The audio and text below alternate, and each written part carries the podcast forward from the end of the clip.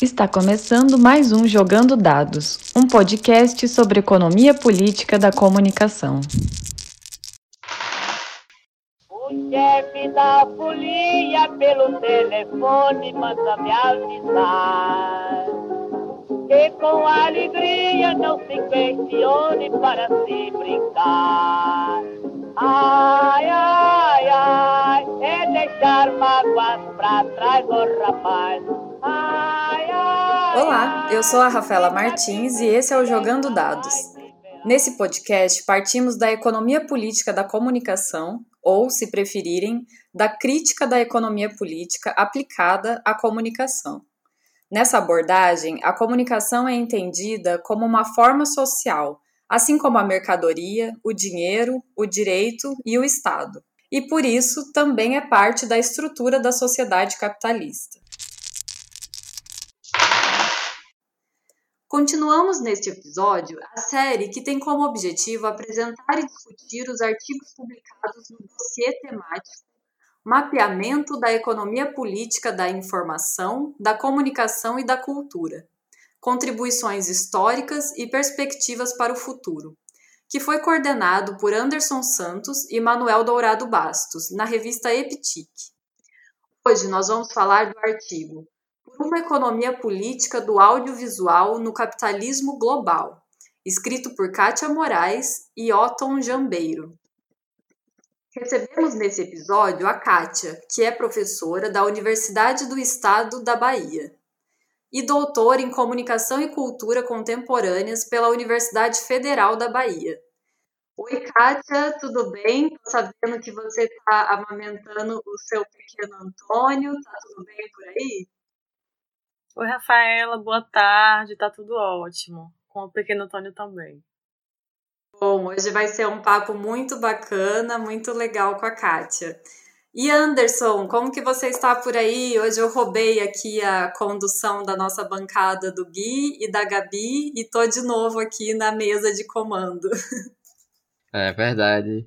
É, olá, Rafaela, olá, Kátia. Bom dia, boa tarde, boa noite, boa madrugada para quem nos escutar, independente é, do momento. E é um episódio bem interessante, né? Porque a gente vai falar um pouquinho mais disso, mas o, os estudos sobre o, o, audiovisual, creio que são os mais clássicos, né? Se a gente pode falar em estudos clássicos da economia política da comunicação, tanto aqui no Brasil quanto fora. Então, vai ser um, um, o artigo é muito bom e neste episódio nós vamos tratar de muitas coisas boas também a partir do levantamento que a Kátia e o Otton fizeram, né? Então, vamos lá para o episódio. É verdade, né? Os estudos do audiovisual são assim os precursores, né?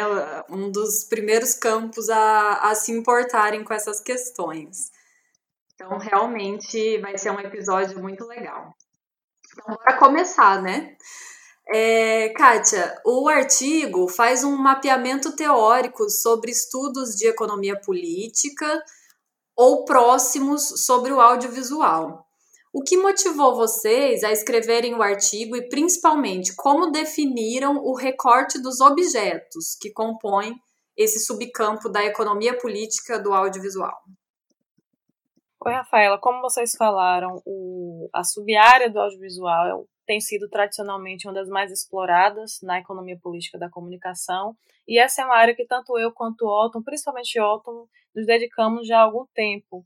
Eu venho de uma trajetória, é, antes de, de, me tornar acadêmica, de trabalhar com audiovisual. Eu me formei em comunicação e trabalhei muito tempo com televisão, com audiovisual. E quando ingressei na carreira acadêmica, foi também é, atuando em disciplinas de audiovisual. Minhas pesquisas têm sido orientadas por esse caminho. E aí, no meio desse percurso, eu me encontro com o Otton, que quando eu entrei no doutorado, Otton foi meu orientador no doutorado em comunicação na UFBA, Coincidentemente, ele foi a minha primeira referência já na graduação para pensar questões de economia política em audiovisual. Ele tem algumas obras que são, são bem conhecidas no campo, que estudam audiovisual no Brasil, na América Latina. Então, a gente vem se dedicando a esse tema juntos, a partir da minha pesquisa de doutorado e, e em conciliação com estudos de Otton, que, que ele vem promovendo dentro do POSCOM, que é o programa de comunicação da UFBA. E aí, no ano passado, nós ministramos juntos uma disciplina no pós-com, que foi a disciplina de Economia Política da Comunicação. É, o, o pós-com da UFBA não conta com essa disciplina na sua, no seu currículo. Então, nós ministramos essa disciplina. Otto é professor permanente do programa, eu como professora convidada, porque eu sou pesquisadora do, do CP Redes, que é o nosso grupo de pesquisa no pós-com.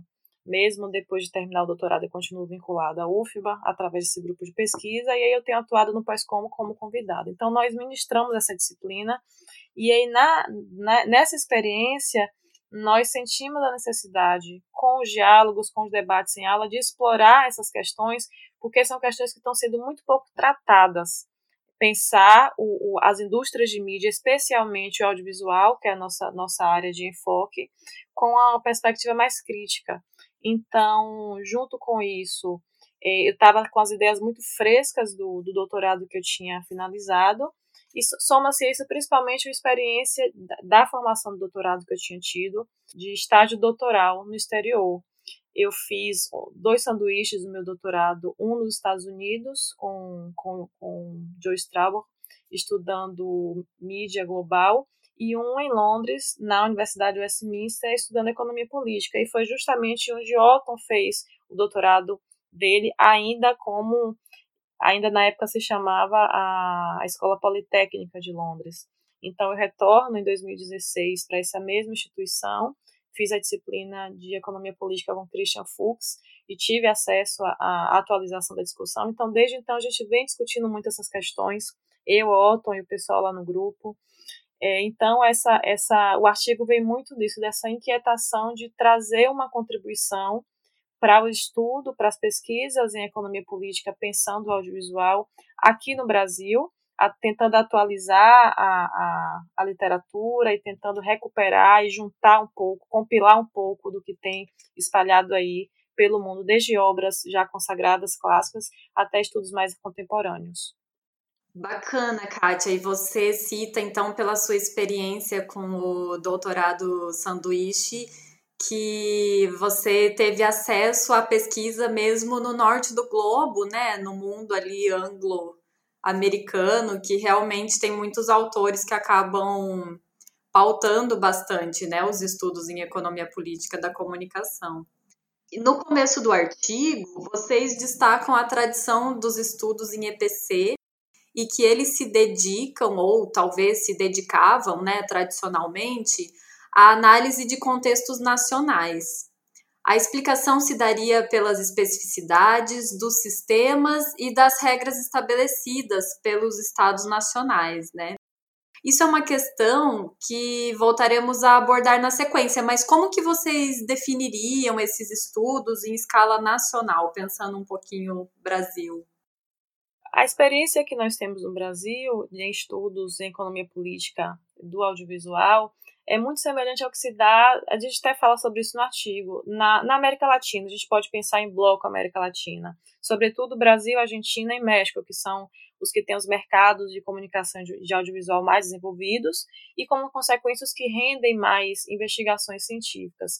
No caso do Brasil, é, nós temos uma temos duas tradições muito fortes, isso está tá posto no artigo, é, da América Latina e que no Brasil é muito forte, que são a primeira de pensar os estudos eh, sobre regulação de mídia, então há uma leva de trabalhos que vão ser classificados não como não como a nomenclatura de economia política do audiovisual, mas como políticas de comunicação ou como políticas de audiovisual, e há uma série de estudos que vão discutir questões de mercado, né? E aí os estudos de propriedade de concentração, eles vão dominar discussões no campo. A gente tem desde o texto inaugural de Bolanho, dos anos 80, que, que vai pensar a televisão a partir de uma perspectiva marxista, até estudos mais recentes. Então, as questões de, de, de propriedade e conglomeração elas são muito fortes.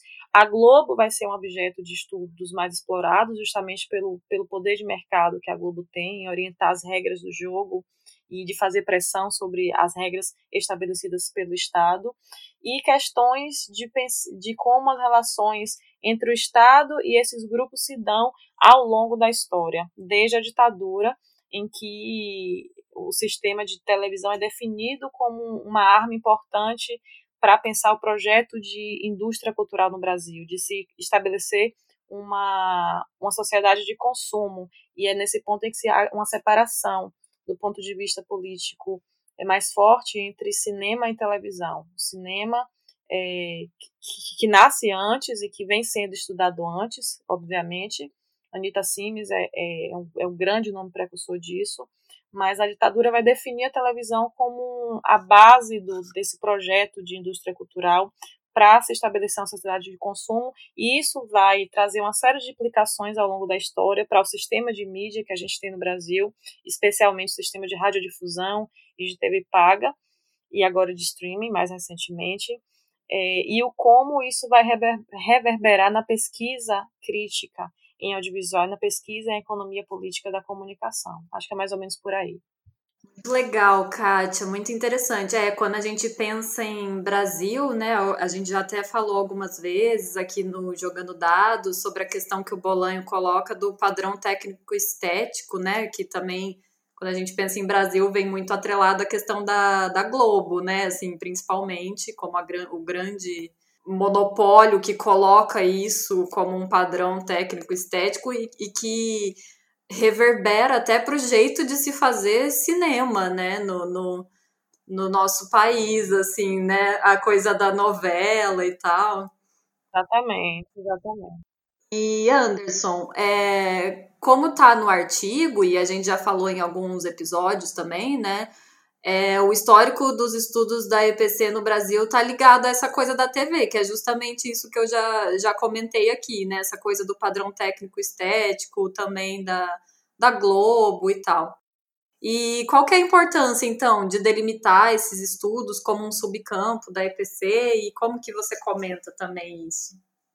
Sim, né, tem um, eu comentei já no início a, a relação histórica, então, por exemplo, a gente vai considerar como um marco teórico importante, o Mercado Brasileiro de Televisão, que é o livro do César Bolanho de 88, que é oriundo da dissertação de mestrado dele né, na, na Unicamp.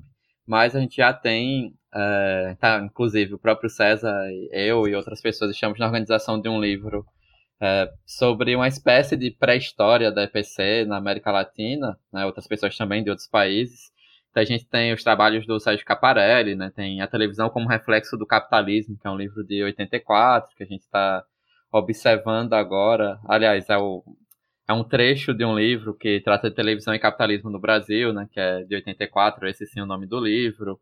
Uh, a gente tem do Sérgio Matos, né? Tanto a dissertação quanto a tese dele falando sobre a a influência governamental de publicidade, já tratando de publicidade, a Maria Arminda Nascimento Arruda falando sobre a indústria cultural, reprodução do capital. E quando a gente fala em indústria cultural, isso César é, trata muito bem no mercado brasileiro de televisão, é, a gente pensa enquanto indústria, especialmente a partir da televisão. É, então, tem a experiência da TV Excelsior, muito, é um pouco mais é, digamos assim, profissionalizada, né, com grade, com um modelo mais industrial mesmo, né, de produção é, da audiovisual. E a gente vai ter o Grupo Globo, a Globo, né, se desenvolvendo especialmente enquanto esse grande agente que, além do padrão tecnoestético, vai ser beneficiado tanto pelo aprimoramento tecnológico quanto com a retirada, né, de com a criação de barreiras e retirada de outros concorrentes no mercado, né? E o mercado brasileiro de televisão trata bastante disso, mas a, a coisa de ser a TV, especialmente a TV aberta, é, como o, o, grande ambiente de, de, discussão sobre o audiovisual e, e, discussão sobre a indústria cultural é muito pelo potencial é, econômico que, que ela traz e o potencial cultural também, né, que ela vai se desenvolver, como ela vai se desenvolver na América Latina. Isso acaba sendo refletido nas produções já lá atrás, nos anos 70 e 80, ainda que a gente tem toda a discussão sobre a produção hollywoodiana também muito presente, né, sobre imperialismo cultural, não só a partir das séries televisivas, mas também a partir do cinema. O próprio Walton escreve um livro que, que eu diria que é um clássico de um estudo crítico sobre é, música, né, que é sobre a canção de massa, né, sobre a música enquanto é uma indústria. Já nos anos 70 ele trata disso, e é alguém também está tentando resgatar por conta dessa proposta de livro organizado.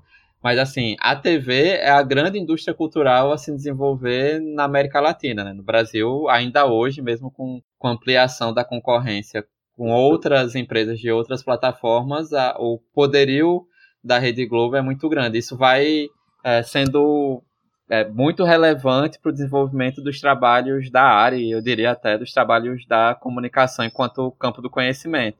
E a, a delimitação dos estudos, eu, acredito que esse é algo é, ainda mais positivo do artigo do Otto e da Kátia, porque a delimitação em termos de economia política do audiovisual e fazer isso a partir de um levantamento internacional, inclusive fazendo críticas necessárias sobre a, a falta do, de conhecimento da nossa parte sobre é, as pesquisas da África, citando os casos de pesquisa na Ásia também, que é algo que, especialmente pelo Congresso Mundial de Pesquisadoras e Pesquisadores em Comunicação, é, vem tendo um pouco mais de aproximação a, com aqui, né, conosco no Brasil e na América Latina, mas é, esse, esse levantamento ajuda também a observar algumas é, diferenças, enfim, alguns desafios que se tem, porque, como ela apontou é, na resposta anterior, né, na América Latina a gente tem uma determinada situação que, se, ainda que se baseie em toda a discussão lá dos anos 60 e 70 de dependência econômica, que,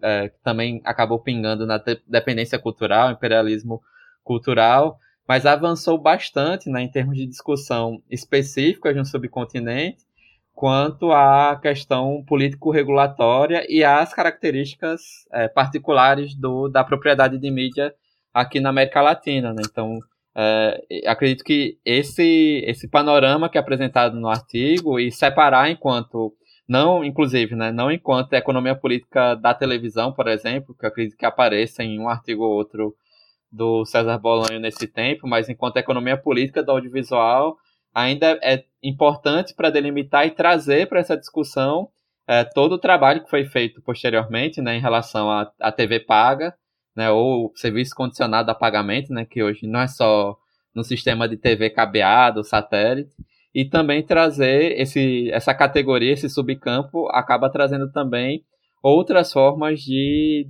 é, de consumo de audiovisual, né, além do cinema, mas também a partir do que a gente vê hoje nos aplicativos. Então é uma solução, é uma proposta muito boa para a gente, inclusive, poder estudar, seguir estudando audiovisual contando com todo esse histórico que a gente já tem, né, sobre TV aberta, TV fechada, né, o, o trabalho, especialmente na a tese do Valério Brits, que é sobre TV fechada lá em 2001, mas que traz uma série de coisas bem interessantes sobre contexto, análise de propriedade, enfim, entre outras coisas, e também já é, pega também os estudos de cinema, como, como ela citou, da Anita Sims, entre outras pessoas a partir dessa linha, e mais recentemente os estudos é, que a gente precisa se adaptar frequentemente em relação à transmissão audiovisual a partir é, para plataformas móveis ou a partir de plataformas de internet. Né? Então é um, é um subcampo a ser construído e a ser definido que é muito mais interessante do que o que vinha se apontando aqui ou ali, mas de forma bem periférica, é, bem, aliás, né, bem à margem é, da, da situação que é uma economia política da televisão. Então, Acredito que é, é algo que eu particularmente, inclusive, pretendo deixar um pouquinho de discussão na minha própria tese de doutorado a partir desse subcampo que eles apontam. É, eu quero só complementar o que o Anderson está colocando, porque esse acho que é um ponto central para a gente pensar essa discussão é, dentro de uma economia globalmente integrada, né? que é a gente sair da perspectiva de pensar televisão separada de cinema, separada TV aberta, TV a cabo, TV paga, TV por assinatura, acesso condicionado, streaming, e a gente passar a pensar, adotar o termo audiovisual, pensando essa nova configuração que a gente tem, que não é nem nova, nem tão nova assim, né? Tem um artigo de Anitta já dos anos do, no final dos anos 90, início dos anos 2000, que ela coloca que essa migração, essa esse deixar de usar o termo cinema para passar a usar o termo audiovisual, isso é justamente um, um, processo dos anos 90 que decorre da transformação tecnológica, chegada da internet e tudo mais, aquele processo todo que a gente conhece. Então, se a gente pega, pensa, por exemplo, hoje, é, se a gente olha para o mercado, para os mercados, como eu prefiro chamar, porque são ainda mercados com regras regulatórias e funcionamentos distintos. Eu faço essa distinção, eu e Otton, nos, nos nossos trabalhos, quer dizer, a TV paga tem uma, é, tem uma legislação específica que é diferente da radiodifusão, e é diferente de um país para o outro, isso implica o modo de funcionamento do setor. Agora a gente tem no meio disso, em meio a isso, uma coisa maior que é como a indústria funciona, como é o intercâmbio de conteúdos. Então, se a gente olha para o mercado, para o campo, por exemplo, e pensa o que vem acontecendo recentemente de obras que são feitas originalmente para o streaming e vão concorrer a festivais consagrados de cinema. Então, aconteceu isso em Cannes, aconteceu isso em Hollywood e a, a, discussão que isso deu, quer dizer, é cinema não é cinema, é, cria-se uma comissão do Oscar para discutir se filmes da Netflix podem concorrer ou não, quer dizer, está tudo misturado. E quando a gente conversa com produtores é, de audiovisual, isso está muito claro no discurso da maioria deles, sobretudo quando a gente pensa em, em regiões do Brasil onde o mercado é mais profissionalizado, como São Paulo, por exemplo. Então, eles, na, na minha tese, eu entrevistei 190 produtores independentes do Brasil todo, e isso apareceu muito nas falas. Eles falam, a gente já não pensa conteúdo para um meio, uma plataforma específica. A gente pensa conteúdo a partir da relação com o público, a partir de, de dos espaços todos que eles podem trafegar, trafegar. Porque isso, inclusive, é uma premissa que é investigada originalmente pela economia política, que tem a ver com a relação de, de escala e escopo, né? Quer dizer, você produzir escala, você produzir é, um conteúdo mais do mesmo, você produzir um conteúdo e colocar ele em múltiplas plataformas, e escopo, você pegar o mesmo conteúdo, dar uma nova, uma nova roupagem a ele para que ele consiga acessar outro mercado. Então, por exemplo, um filme que nasce como filme vira minissérie, ou vice-versa, ou que depois vira o DVD que a gente compra pela internet com making off. Então, tá tudo muito misturado, o que é filme, o que é o que é televisão, a gente tem institucionalmente, estruturalmente e juridicamente esses, esses mercados separados, mas em termos de produção está tudo muito confuso. Então, quando o Otton e eu falamos do artigo desse desafio de pensar uma economia política do audiovisual no capitalismo global, é justamente partindo disso, de que é muito difícil a gente fazer marcações estanques entre esses mercados, delimitar territórios específicos e, e o que esses diálogos, essas misturas, como isso repercute no que é, é questão fundamental para a economia política, que é pensar as relações de poder dos principais agentes que atuam no mercado, das relações desses agentes e, e, o poder que eles têm de influenciar as regras estabelecidas, estabelecidas pelos estados, pelo poder que eles têm em produzir o conteúdo que nós vimos, que está disponível para a gente nas telas, nas diferentes telas, e qual é a relação disso com o simbólico, com, com, o cultural, ou seja, qual é o Brasil que a gente vê nas telas, quem, quem produz isso, sob que perspectivas. Então, se é televisão, se é streaming, se é cinema, isso tudo passa por uma questão de fundo que é contemporânea, que é pensar justamente esse, esse transacional, essa cadeia econômica o capitalismo global e como o audiovisual faz parte disso e como isso está reconfigurando as práticas de produção, distribuição e consumo de conteúdos. Kátia, essa sua fala me remeteu a algumas experiências que eu tô tendo aqui, né? Eu tô morando em Portugal, já tô indo para o meu segundo ano é, aqui em Portugal, e é muito interessante porque a questão da novela brasileira, né, da novela da Globo, penetra muito aqui na, na cultura portuguesa desde de muito tempo já, né? E ainda persiste, assim, em muitos canais daqui é, são exibidas as novelas. E isso faz uma construção também de como o português vê o, o brasileiro, né? Então, logo que eu cheguei aqui, eu tinha muita dificuldade para entender o sotaque e os acentos deles, porque no Brasil, né, eu não convivia com muitos portugueses, embora a gente fale a mesma língua, né, tem essas questões da diferença.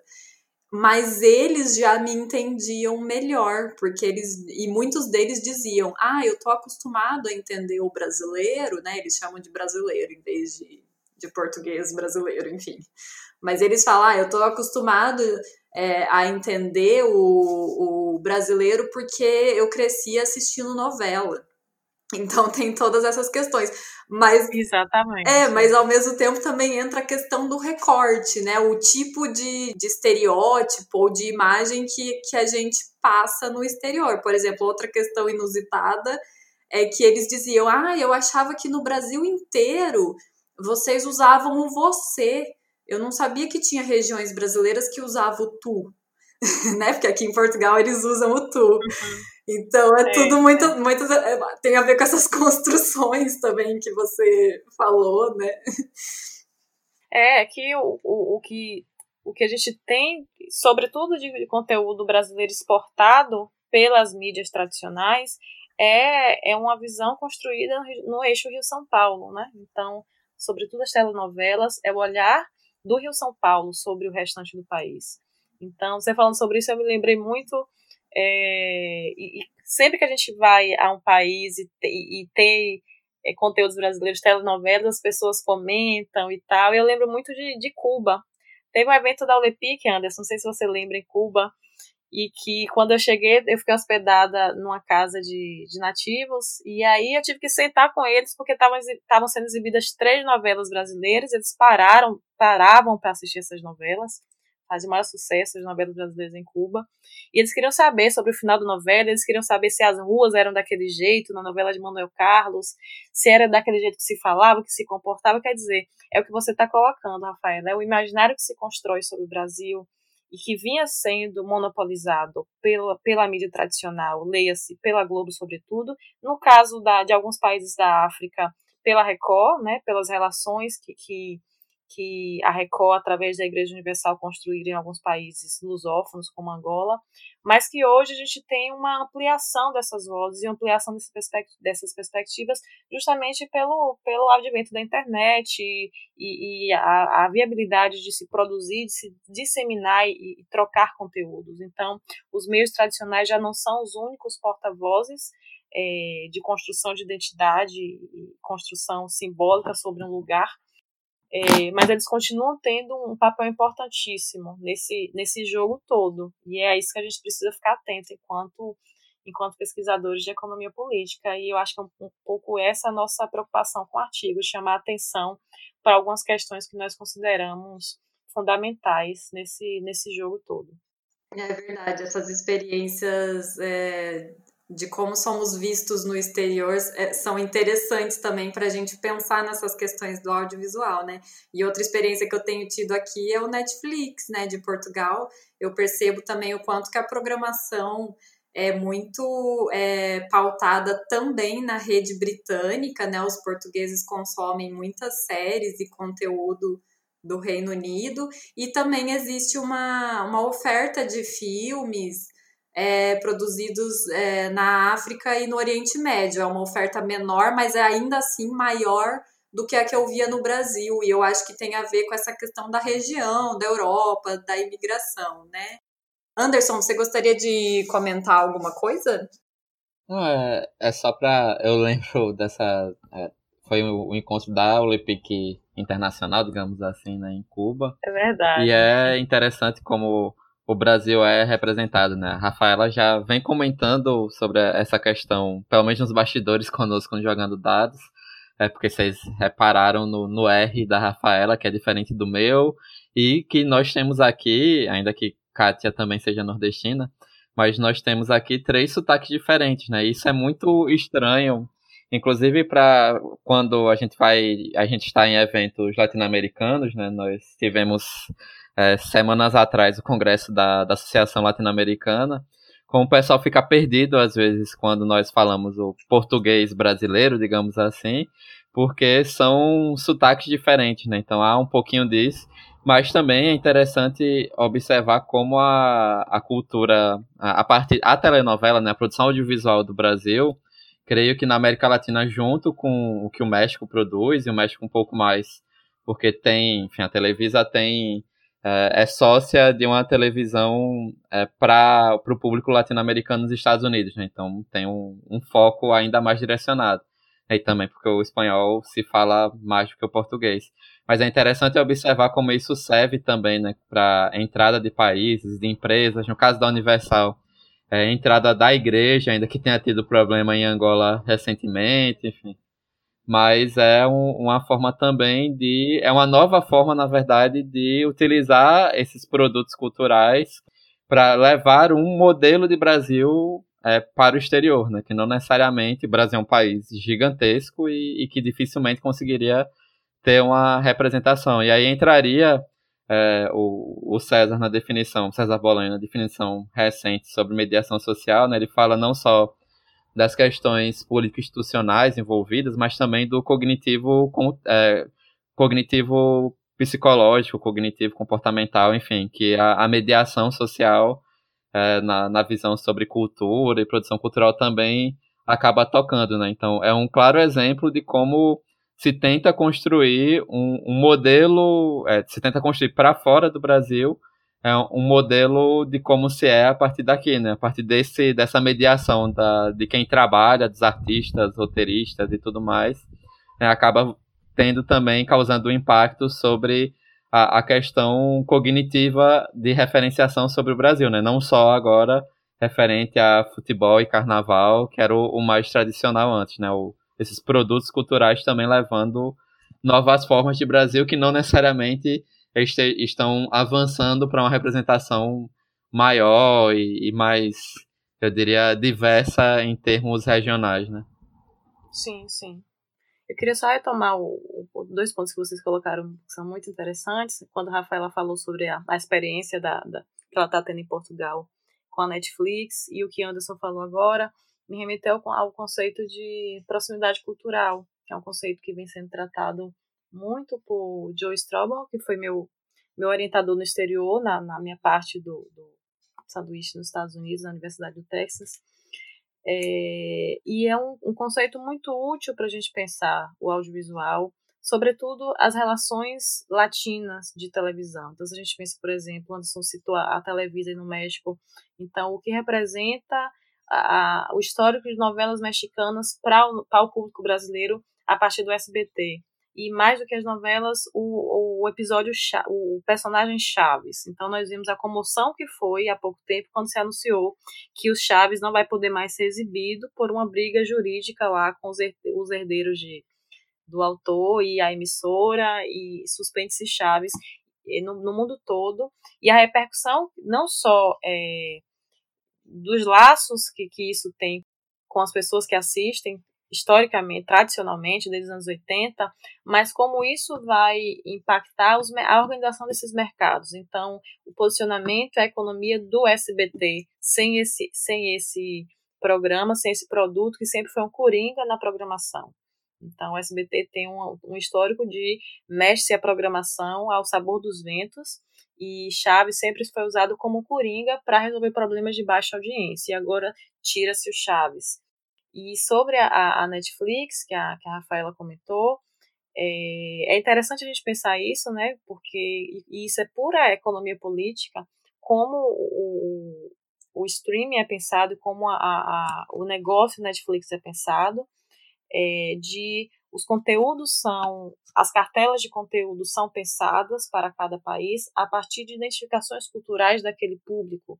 Então, de, é, você falou, você citou, Rafaela, de como o público português consome muito conteúdo é, produzido no Reino Unido. Quer dizer, há, uma, há um intercâmbio mais direto, apesar da nossa relação é, com Portugal, a, a, a relação que eles têm com o consumo de conteúdos de séries do Reino Unido é diferente e isso faz com que, com que esteja disponível mais para eles lá do que para a gente. E a mesma coisa com conteúdos asiáticos. o conteúdo asiático é interessantíssimo para a gente pensar.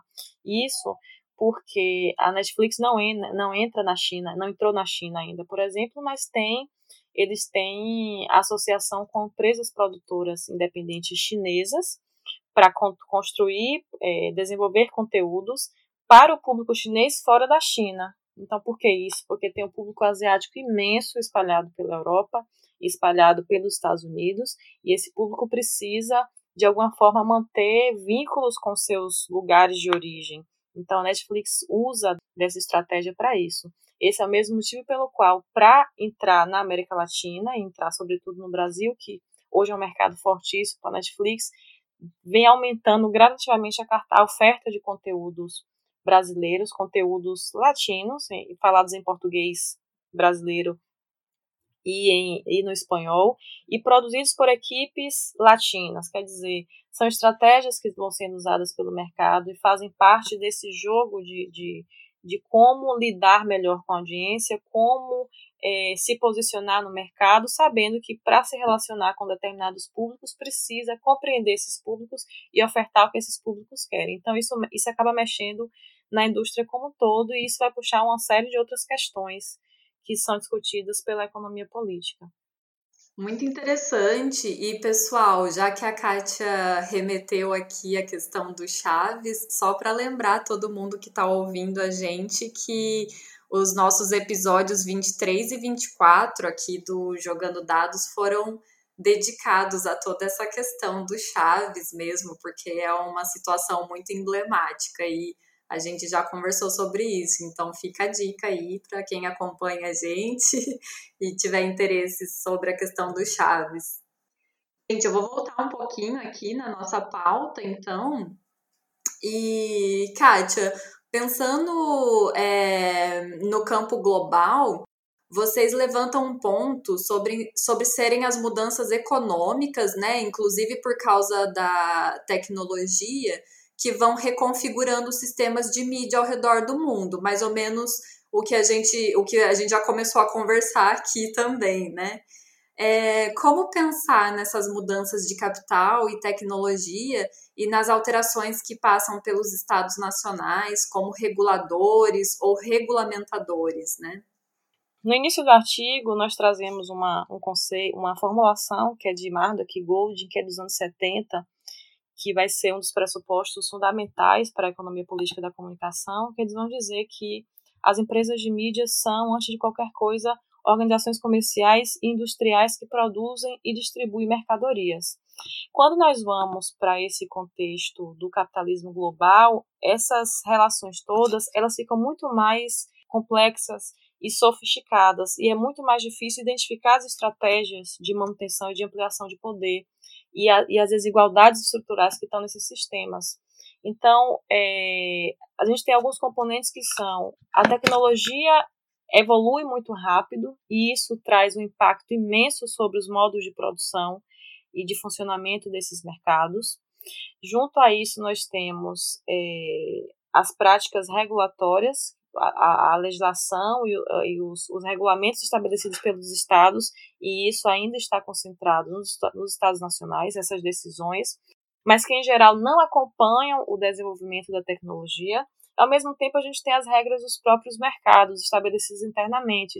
Então, quando o Anderson falou mais cedo do, de como a Globo, a Globo se, consagrou, se consagrou no Brasil com um padrão técnico estético, e que o Valério Brito vai falar muito sobre isso e das barreiras à entrada, esse vai ser um tema importante para pensar o, os estudos em televisão, é de como essas decisões e essas mudanças é, e esses padrões tecnológicos dentro de um processo econômico, eles vão ser fundamentais se a gente pensar impactos políticos no, nos sistemas de mídia. Então, tem alguns autores que vão ajudar a gente a pensar essas questões, nessa perspectiva do capitalismo global. O primeiro deles é Mosco, que é uma referência que quem, quem estuda economia política conhece. É um dos primeiros tra trabalhos de fôlego, no final dos anos 90, a pensar uma, uma redefinição, uma releitura da economia política da comunicação já nesse contexto de capitalismo global. E aí ele vai colocar três conceitos chaves para a gente pensar essas questões. Mercantilização, que é transformar coisas em produtos comercializáveis e pensar qual é o, o, o potencial de monetização desses produtos. O segundo conceito é a espacialização, que é superar os, os constrangimentos do espaço geográfico, quer dizer, as empresas de mídia hoje, para elas operarem, elas não precisam de que as pessoas estejam todas sediadas no mesmo espaço físico, é, as empresas conectadas à internet elas têm acesso ampliado a trabalhadores da tecnologia, a capital, a consumidores. Então, esse é um fenômeno importante para os estudos, para como a economia política vai pensar as dinâmicas de mídia, e estruturação, que é a criação de relações sociais. Esses são três conceitos importantes que Mosco vai colocar para ajudar a gente a pensar essas relações de como o, o, as dinâmicas tecnológicas e econômicas elas vão reverberar em aspectos políticos e ideológicos a partir dos sistemas de mídia. Não sei se eu te respondi, Rafaela. Ah, imagina, respondeu sim, foi ótimo. E vocês tratam também bastante no artigo da necessidade da IPC ser repensada continuamente frente às mudanças tecnológicas, regulatórias e de mercado, inclusive nas questões de gênero e de formato, né? É, quais os desafios que você vê para quem queira adentrar nos estudos sobre o audiovisual e na nossa perspectiva teórica? Um ponto central para a gente pensar essa questão e aí eu vou recorrer a Garham, a um, a um texto dele, que é um, um, dos principais autores, precursores, um texto dos anos 70, que ele vai falar, pensando o contexto do Reino Unido, ele vai falar que o, a economia e política são subsistemas da comunicação e que não há como tentar estudar os sistemas de comunicação sem considerar esses dois componentes. Então, esse é um ponto que me parece central. E aí, relacionado a isso, e me chama muita atenção um ponto que Otton e eu vemos discutindo há um tempo aqui no nosso grupo de pesquisa na UFBA, que é o espaço reduzido que a economia política da comunicação tem tido enquanto disciplina nos programas de comunicação no Brasil. São poucos programas hoje que contam com a disciplina de economia política né, no, seu, no seu currículo. É, e isso traz uma repercussão é, no que se produz de conhecimento científico nas análises que são produzidas e em como uma perspectiva crítica está ou não presente nos trabalhos. Então, quando a gente vai para eventos, os eventos mais importantes da área de comunicação, por exemplo, a Compós, a gente não tem um, um, um espaço específico de questões de economia política. A Intercom ainda tem, mas é um espaço reduzido. A Compolítica também perdeu um espaço de economia política da comunicação. Então, esse é um ponto que precisa ser retomado. Tem é, uma pesquisadora americana, que é um dos, uma das mais proeminentes nos estudos em, em economia política do audiovisual, que é a Janet Woskol, que ela vai colocar alguns pontos interessantes também, pensando essa necessidade de, de, de se repensar a economia política do audiovisual, dos pesquisadores adentrarem nesse tema, que é o seguinte ponto: tem muitos estudos que promovem é, análises de economia política da comunicação sem usar a nomenclatura de economia política. Então, isso dificulta também a gente compreender o, a organização do campo, mas esses trabalhos estão por aí, por aí espalhados. E são estudos em perspectiva crítica. Um outro ponto que é um, acho que pode ser colocado como desafio e que por muito tempo foi uma crítica dos, dos estudos culturais à economia política é que os estudos culturais é, eles argumentavam que a economia política privilegia muito o, o, o, componente econômico e deixa de fora outras categorias que são importantes para a gente pensar a sociedade contemporânea, é, especialmente gênero e raça. Então, esse é um desafio, é um movimento que já vem sendo é, revisto e analisado pela economia política a partir do diálogo com disciplinas diversas como a sociologia, a antropologia, próprios estudos culturais, vem, tem pesquisadores trabalhando em conjunto. Então, essa, essa relação de pensar o, a, a produção de mídia, as indústrias de mídia, a partir de uma base econômica capitalista, mas incorporando essas categorias de gênero e raça e outras categorias sociais, esse é um movimento importante e necessário para a gente ampliar o nosso potencial de, de reflexão sobre as dinâmicas do campo. É, pensar também o, o digital como um tema em destaque, e aí não só os pesquisadores que vão estudar a internet, então, o, trabalho mediado por plataforma é um, um segmento forte nos estudos de internet, no mundo todo e aqui no Brasil também. Mas qualquer pesquisador que queira entender é, qualquer sub-área, Anderson estuda bastante, é especialista em, em, futebol, eu estudo audiovisual, mas o digital perpassa todas essas temáticas, todos esses subtemas. Então, compreender essas dinâmicas de, de regulatórias, políticas, econômicas do digital eu entendo que é fundamental para a gente pensar um, uma ampliação do, do, da perspectiva de, de análise da, da, dos estudos em economia política da comunicação. E pensar é, sempre o, o, a relação com os clássicos, as bases. Então, o retorno às bases da economia política, inclusive, é um tema que vem sendo, é um ponto que vem sendo retomado, que vem aparecendo em muitos estudos no Brasil e no exterior. Então, pensar o, o recuperar a teoria marxista, o, a análise do materialismo histórico, da análise de classe em estudos recentes.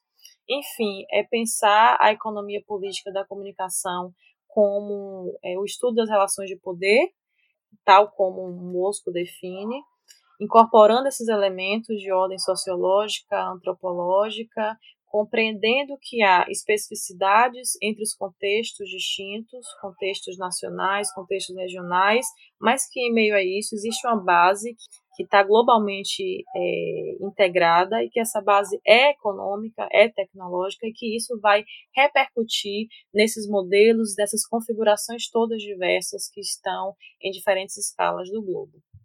Acho que é mais ou menos por aí. Ai, foi muito boa essa perspectiva que você ofereceu, Kátia, que mostra realmente os nossos desafios da área, né?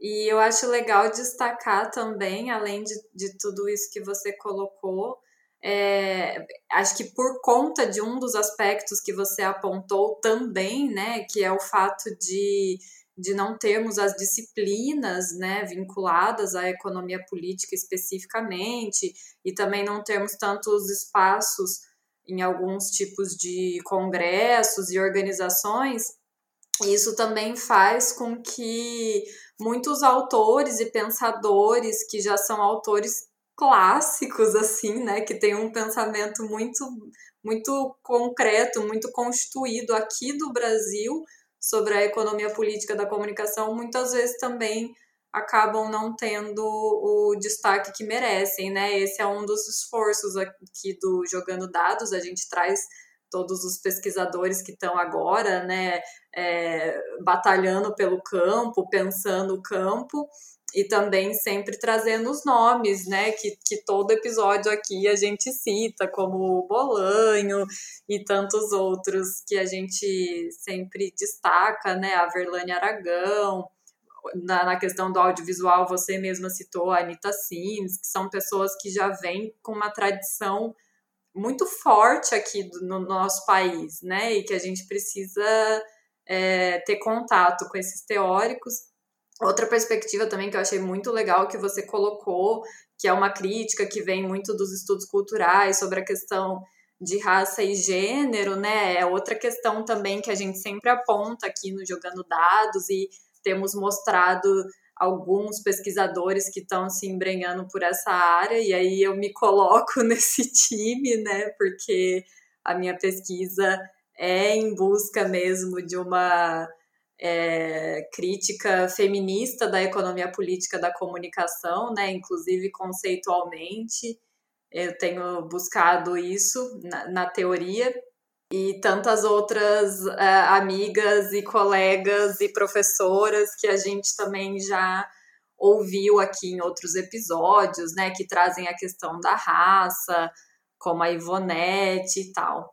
É, Anderson, você gostaria de comentar e complementar aqui a questão dos desafios e das perspectivas que nós apontamos?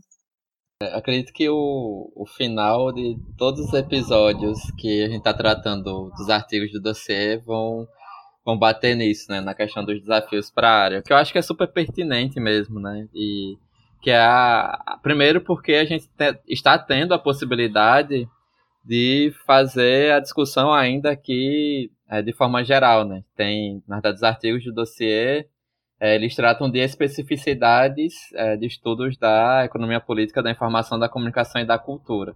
A gente não tem, acho que só a apresentação que Manuel e eu fizemos é que tenta ser algo mais geral, enfim. Mas é, é super importante porque a gente brincava é, nos bastidores também, né, nós temos oito grupos temáticos, da, por enquanto, da Olympic Brasil. Um, por exemplo, é de indústrias midiáticas, onde normalmente se discute essas questões que a gente vem tratando no episódio de hoje. E, é, e, e segue aquele desafio que eu venho repetindo nos últimos episódios de a gente conseguir criar laços e possibilidades de, de contato, de estudo e de preocupações também sobre o crescimento da EPC a partir desses grupos temáticos, né, que eles possam se tornar redes mesmo de, de pesquisa sobre isso. Porque a, a Kátia levantou uma série de preocupações e no artigo isso está bem presente né, na parte final e nas considerações finais né, sobre como esses estudos de audiovisual, primeiro, precisam é, ser atualizados, mas ao mesmo tempo a gente não pode perder é, algumas características da economia política e, claro, né, uma dessas características é a interdisciplinaridade. Né? Então, o diálogo com a sociologia, para além da, da economia política ou ciência política, enfim, entre outras áreas, estudos culturais, foi algo que a gente tratou também em alguns episódios do podcast, que, claro, cada um tem sua característica, mas de, dependendo dos estudos é necessário ter um, um diálogo entre as áreas, porque são duas perspectivas é, de viés crítico, inclusive, né, de, de base de origem marxista para ser aplicada aos estudos de comunicação e cultura. Então, tem muito diálogo para ser realizado a partir disso, entre outras coisas. Né? E aí eu vou destacar de novo, fazer o, o auto, a autopublicidade. No episódio passado, nós tratamos com a Ivonete da Silva Lopes e o Paulo Vitor Melo sobre uma agenda de pesquisa referente a raça e racismo a partir da economia política da comunicação. É, no episódio 15, foi mais focado nas relações de trabalho na comunicação, é, relações raciais e racismo, com a Ivonete da Silva Lopes e a Tamires. E no episódio 16, a Rafaela foi nossa entrevistada, com participação da Ana Veloso, professora da UFPE, sobre as relações de gênero, patriarcado e trabalho na comunicação. Né? Então, é, modesta parte, a gente está tentando trazer para a discussão é, no Jogando Dados alguns temas que deveriam nos interessar de forma estrutural, né, a partir de uma perspectiva crítica de análise sobre a sociedade, mas que não tinham tantos trabalhos ou espaço. E hoje a gente tem, e é interessante a gente observar que mesmo trazendo num episódio uma discussão sobre o audiovisual, né, que vai tocar em propriedade de mídia e nas questões de, de é, legislação, né, de regulação, enfim, re, relações muito mais políticas é, e regulacionistas do que é, propriamente dito do outro lado do consumo e de representação de como isso também aparece, né? Então, creio que esse é um, um avanço muito grande para que a gente tenha estudos que façam é, esse cruzamento de temas e de possibilidades a partir disso, né? Então, é mais uma contribuição é, que a gente pode, mais um problema, eu diria, para o Olympique Brasil enquanto essa associação mais ampla tentar resolver em parceria com os grupos da Intercom, da LAIC, da Clax, enfim, né, do, do, o que a gente vem conseguindo trabalhar, é, especialmente nos últimos anos. É, esse trabalho que vocês estão realizando, jogando dados, é um trabalho riquíssimo, importantíssimo. Primeiro porque a gente está falando de um podcast que tem um alcance muito maior do que uma produção científica pela linguagem, né? A gente não está tratando aqui do modo como está no artigo, né? O artigo é mais denso, é mais é, cheio de referências. Aqui é, é uma coisa mais informal. E isso acaba funcionando como uma porta de entrada para quem não é da economia política ou tem interesse em conhecer, ou para quem é de alguma sub-área da economia política e queira compreender um pouco mais sobre outro subcampo. Isso é importantíssimo. E a gente ainda se conhece muito pouco, né? Nós estamos muito espalhados ainda por aí. A gente se encontra um ou outro pelos eventos, pelos poucos eventos, né, Anderson? Mas tem muita gente produzindo que a gente às, às vezes sabe quem é o nome, mas não conhece, ou não conhece os trabalhos. Então a gente precisa mesmo afinar e aproximar essa, essas redes, porque tem muita gente produzindo coisa muito interessante e pessoas que podem trabalhar junto que podem ampliar essa, essa reflexão. Então, parabéns pelo trabalho de vocês, pelo é a praxis, né? É o que é o que está lá no, nos, nos, nos, pressupostos da economia política. Uma das bases da economia política é a praxis, é o compromisso em, em não só pesquisar, mas levar isso para a sociedade de uma outra forma, de uma outra linguagem, com a participação. Isso é uma participação política também. Ai, gente, foi muito legal o episódio. Fiquei super feliz. Acho que a gente conseguiu trazer perspectivas muito ricas, né? E então agora vou deixar aqui o meu, a meu, Abraço, vou me despedindo. vou me despedindo da Kátia. Kátia, muito obrigada pela sua participação, viu? Obrigada, Rafaela. Obrigada, Anderson. Foi um prazer estar aqui. Adorei. Tenho, venho acompanhando o, projeto de vocês pela lista compós, os episódios vocês sempre jogam lá. É, Otton queria muito estar aqui, mas está com um problema de saúde que não, não foi possível para ele participar. Mas parabéns para vocês. Foi um prazer estar aqui. Contem com a gente. Ai, que ótimo. Quem sabe numa próxima o Otto não consegue participar, né? Mas é nesse momento a gente precisa sempre. Bom, não só nesse momento, mas é que eu pensei na questão da pandemia, né? Mas a gente sempre precisa priorizar a nossa saúde, né? Seja por qual motivo for. Anderson, muito obrigada, viu? Hoje eu roubei a bancada aqui, mas é sempre muito bom compartilhar com você. Obrigada pelos comentários, pela, pelo apoio, pela parceria. Eu que agradeço, Rafaela, parceria, excelente condução, excelentes comentários também. Muito obrigado a Kátia, né? Então, é, é algo que também está né, tá falando dos cuidados pessoais, então melhoras pro, pro Otton. E para a Kátia, assim, agradecer bastante, né? Ela tem um, um bebê recém-nascido e, e, tentou é, montar essa agenda de gravação conosco a partir dessa situação e que é algo que a gente também tentou, né, está tentando se preocupar é, na Olympic Brasil, que é pensar também que há diferentes condições de participação das mulheres quanto aos homens, porque é, quando se tem um filho ou uma filha, por exemplo, há um, uma limitação muito maior pelas exigências mesmo sociais para a mulher do que para o homem. Isso interfere mais né, na, na pesquisadora do que no pesquisador. Né? Então, agradecer também por ter disponibilizado esse momento, esse espaço. Né? Agradecer ao Antônio, que super tranquilo, né? não falou nada durante a gravação. Mas eu, eu, faço questão de frisar essas diferenças também, porque a gente tratou das relações de gênero no trabalho da comunicação, a gente citou também o trabalho acadêmico, né? Mas é, é sempre importante frisar isso para que nos eventos também a gente tenha espaços, nos, eventos presenciais, que a gente tenha espaços para as mulheres poderem ir com seus filhos e ter alguém para ficar com o filho ou a filha, enfim. Né? Então é, é importante também ter o, o seu exemplo, mas não na, naquela coisa de ah, veja, ela fez um esforço para estar aqui e que as outras mulheres podem fazer esse esforço. Não, né? Para que a gente também, enquanto é, universidade, enquanto institu instituição, e que a gente pressione as nossas universidades para que vocês tenham possibilidade é, de ter menos impacto na, na vida profissional a partir disso, no sentido da instituição dar essa possibilidade, né? não de vocês terem que adaptar para gerar essa participação. Então, também por isso, agradeço bastante a tua presença e o teu tempo conosco hoje. Obrigada, Anderson. Obrigada. É isso aí, pessoal. É, esse foi mais um Jogando Dados. Nós nos falamos na próxima semana. Não se esqueça de deixar sua pergunta ou dúvida em um de nossos canais. Você pode mandar um e-mail para o jogandodadospod@gmail.com ou enviar perguntas para o nosso Facebook, nosso Twitter, arroba ou para o nosso Instagram, arroba Jogando Dados Podcast. Não se esqueça de assinar o podcast para ser notificado quando o próximo episódio for publicado. Estamos em vários agregadores de podcasts, como o Spotify e o Google Podcasts. Mesmo assim, não deixe que os algoritmos e que as bolhas restringam quem nos acompanha. Ajude a divulgar e recomendar para os amigos, amigas, companheiros e companheiras que curtem a área e que querem saber mais sobre o tema.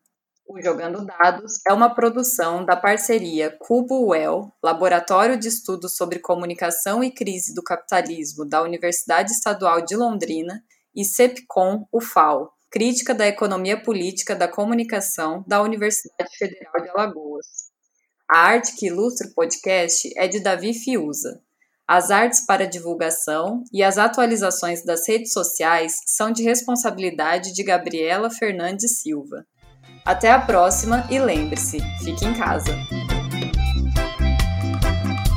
Estou preso na rede, que nem peixe pescado. É zap, zap, é like, é Instagram, é tudo muito